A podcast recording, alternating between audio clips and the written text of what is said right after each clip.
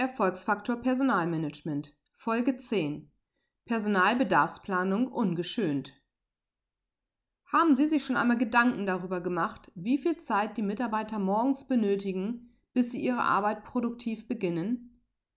Haben Sie schon einmal kalkuliert, wie viel Zeit jeder Mitarbeiter pro Tag in Anspruch nimmt, um persönliche Dinge wie Essen, Trinken oder Toilettengänge zu erledigen?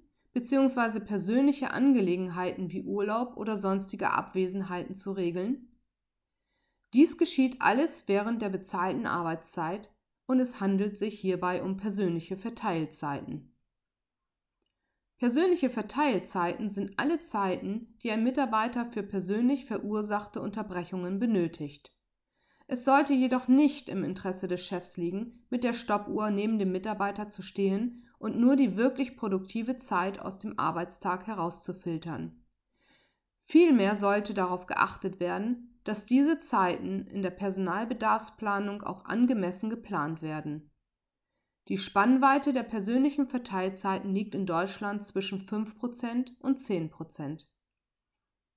In Fertigungslinien werden diese Art der Zeiten zur Messung der Produktivität in der Regel mit berücksichtigt. Vernachlässigt werden die persönlichen Verteilzeiten jedoch meistens bei allen Bürotätigkeiten. Bei einer täglichen Arbeitszeit von acht Stunden liegen diese Zeiten zwischen 24 und 48 Minuten pro Tag pro Mitarbeiter. Überprüfen Sie bei chronischen Personalengpässen Ihre Personalbedarfsplanung hinsichtlich der persönlichen Verteilzeiten und kalkulieren diese mit ein.